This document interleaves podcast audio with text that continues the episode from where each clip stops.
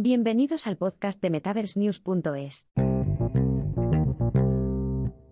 La realidad virtual o RV ha estado en el centro de atención en los últimos tiempos gracias a sus múltiples usos en diversos campos, incluyendo educación, salud, entretenimiento y muchos más.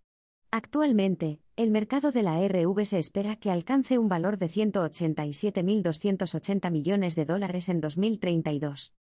Sin embargo, a pesar de la creciente demanda de soluciones de RV, existen varios desafíos que las empresas encuentran al intentar adoptarla, como la falta de presupuesto y la falta de experiencia de los empleados. Para superar estos desafíos, ha surgido un nuevo modelo de entrega conocido como realidad virtual como servicio, o RVAS. Entonces, ¿qué es la RVAS? En términos sencillos, RAS es un modelo de negocio que permite a las empresas y a los consumidores alquilar soluciones de RV según lo necesiten, en lugar de tener que comprar la tecnología directamente.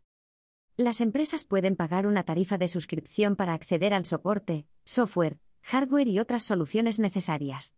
Esto reduce significativamente la barrera de entrada a la tecnología de RV, permitiendo a más empresas, independientemente de su tamaño o presupuesto, aprovechar los beneficios de la RV.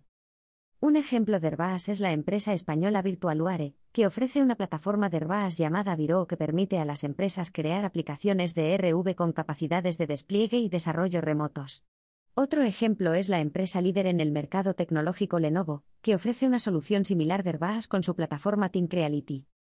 Las principales ventajas del ARBAS incluyen el acceso a soluciones personalizadas, costes más bajos, reducción de los tiempos para obtener beneficios, menor riesgo, aumento de la seguridad y el cumplimiento, acceso rápido a las nuevas tecnologías y escalabilidad. A medida que la tecnología continúa avanzando y la necesidad de soluciones RV se vuelve más latente, es probable que veamos un aumento en la adopción del modelo de RBAS. Este nuevo modelo no solo facilitará a las empresas la adopción de la tecnología de RV, sino que también podría impulsar la adopción general de la tecnología de realidad extendida en los próximos años.